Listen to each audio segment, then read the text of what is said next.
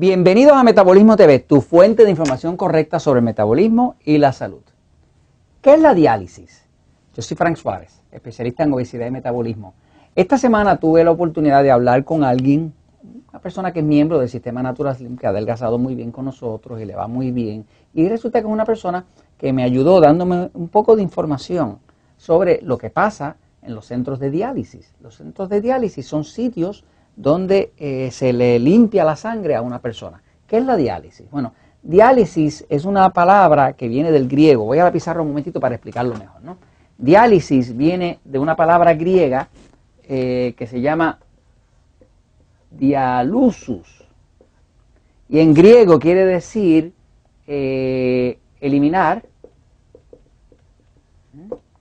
o dejar ir.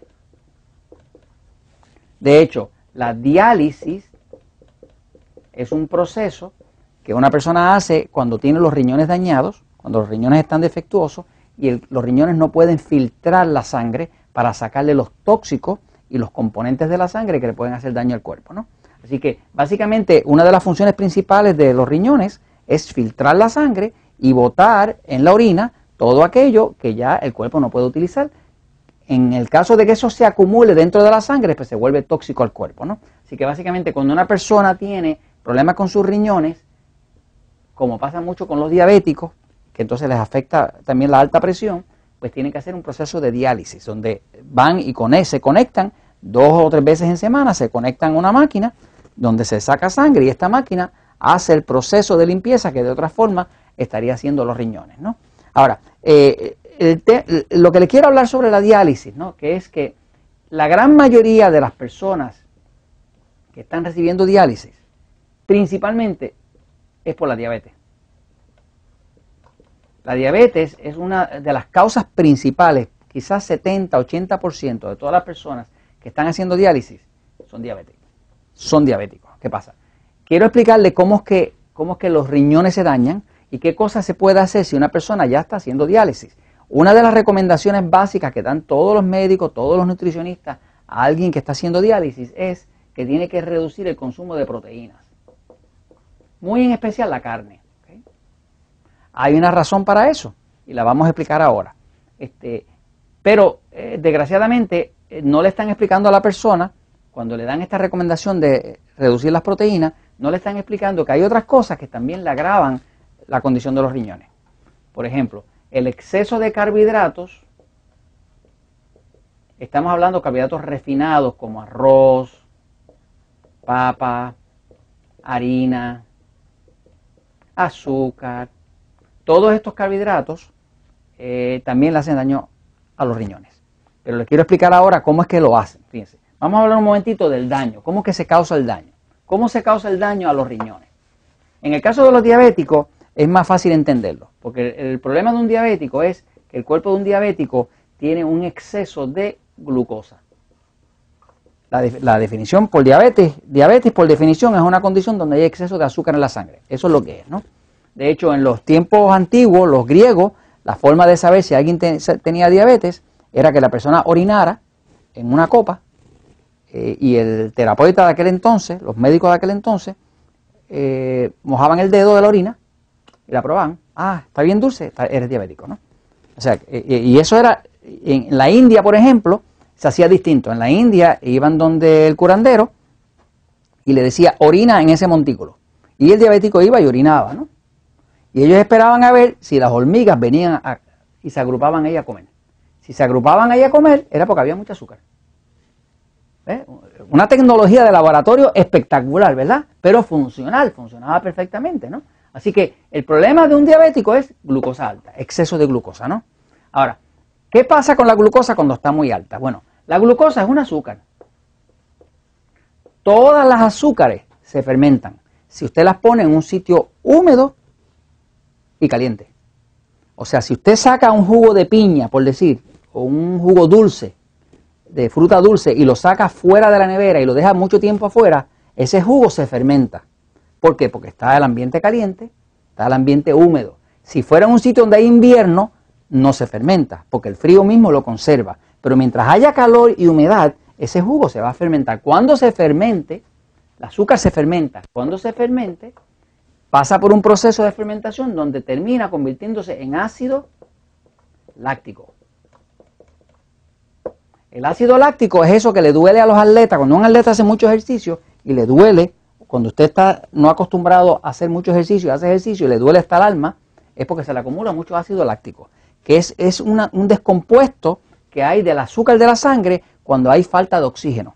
Así que cuando hay un proceso de fermentación que no es con oxígeno, o sea que es pura fermentación, pues entonces se acumula mucho ácido láctico. El ácido láctico, como todos los ácidos, quema, irrita. Todos los ácidos queman e irritan. Es como si usted va a la batería de su carro y la abre y le cae ácido en la camisa, pues le va a hacer rotos en la camisa. Porque es, un ácido, ¿no? Entonces el ácido láctico también quema. De hecho, cuando usted ve un tanque que llevan por la carretera, un, camión con ácido láctico, usted ve que detrás tiene una calavera pintada y dice que es tóxico, porque es tóxico. Ahora, cuando se acumula en exceso dentro del cuerpo, pues entonces hace daño al cuerpo. ¿Qué pasa? Los riñones están aquí. Tenemos dos riñones acá atrás, ¿no? Y esos limpian la sangre. Quiere decir que toda la sangre tiene que pasar por ahí. Si la sangre está llena de ácido láctico, ese ácido láctico empieza a quemar, a irritar y a destruir los tejidos del riñón. Porque por ahí está pasando toda la sangre muchas veces al día. Eso hace que entonces la persona empiece a tener problemas que lo llevan a hacer una diálisis. Los diabéticos tienen el azúcar bien alta. Como la tienen el azúcar bien alta, hay mucha fermentación. Como hay mucha fermentación, pues entonces hay mucho ácido láctico. Como hay mucho ácido láctico, se dañan los riñones. Por eso el 70 al 80% de todo lo que hacen diálisis son diabéticos. Ahora, hay otra causa que también daña los riñones.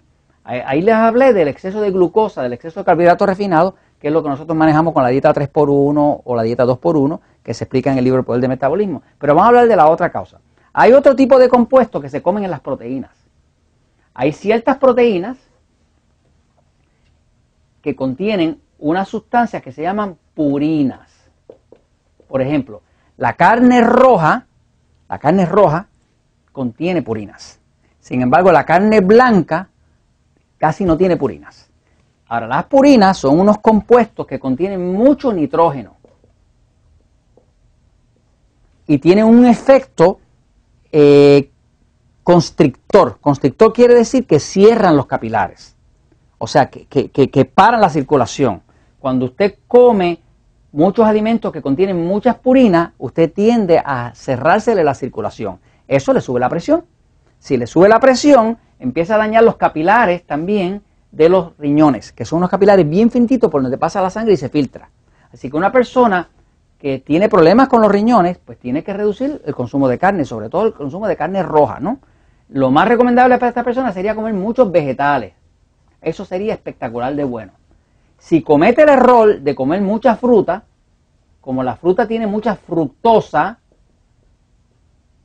y la fructosa ya se ha descubierto que causa inflamación, pues entonces la fructosa también ya se descubrió que es una causa principal de ácido úrico. Y el ácido úrico es lo mismo que produce las purinas. Por lo tanto, también le va a hacer daño a los riñones. Así que una persona que quiere evitar daño a sus riñones debe hacer una dieta tipo 2x1 tipo 3 por 1, baja en carbohidratos, si tiene un sistema nervioso excitado, que lo hemos hablado en otros capítulos, no pasivo, si tiene un sistema nervioso excitado, tiene que tener mucho cuidado con las purinas, tiene que reducir el consumo de purina. Hay alimentos que contienen purina que no son solamente carne. Por ejemplo, todo lo que sea eh, los frijoles, como llaman en México, nosotros le llamamos acá habichuelas, las habas, todo eso tiene muchas purinas. Eh, el maní, eh, el aguacate tiene purinas, este, el espárrago tiene purina, la espinaca tiene purina. Si usted quiere buscarlo, búsquelo en internet, pregúntele allá al que lo sabe todo, al señor Mr. Google, ¿no? Este, y pregúntele purina y vea la cantidad de alimentos que contienen purina. Usted tiene problemas con los riñones, tiene que reducir el consumo de purinas, ya sea de la carne o inclusive de, de algunos vegetales o de algunos frijoles que contienen exceso de purina. Además de que tiene que reducir la glucosa y tomar agua como loco. En este caso específico, como estaba hablando esta señora, ella dirige un centro de diálisis y, le daba mucha pena, con lo que ella sabe ya del sistema Natura Slim y del libro El Poder de Metabolismo, que lo que le estaban trayendo era que tomaran 7-Up, Coca-Cola y bizcochitos, nosotros decimos bizcochitos que son como, como tortas o pasteles, como dicen, ¿verdad? Este, que es con mucha harina de trigo. Eso, todo eso lo que causa más glucosa y más destrucción de los riñones. Y esto se lo comentamos porque la verdad siempre triunfa.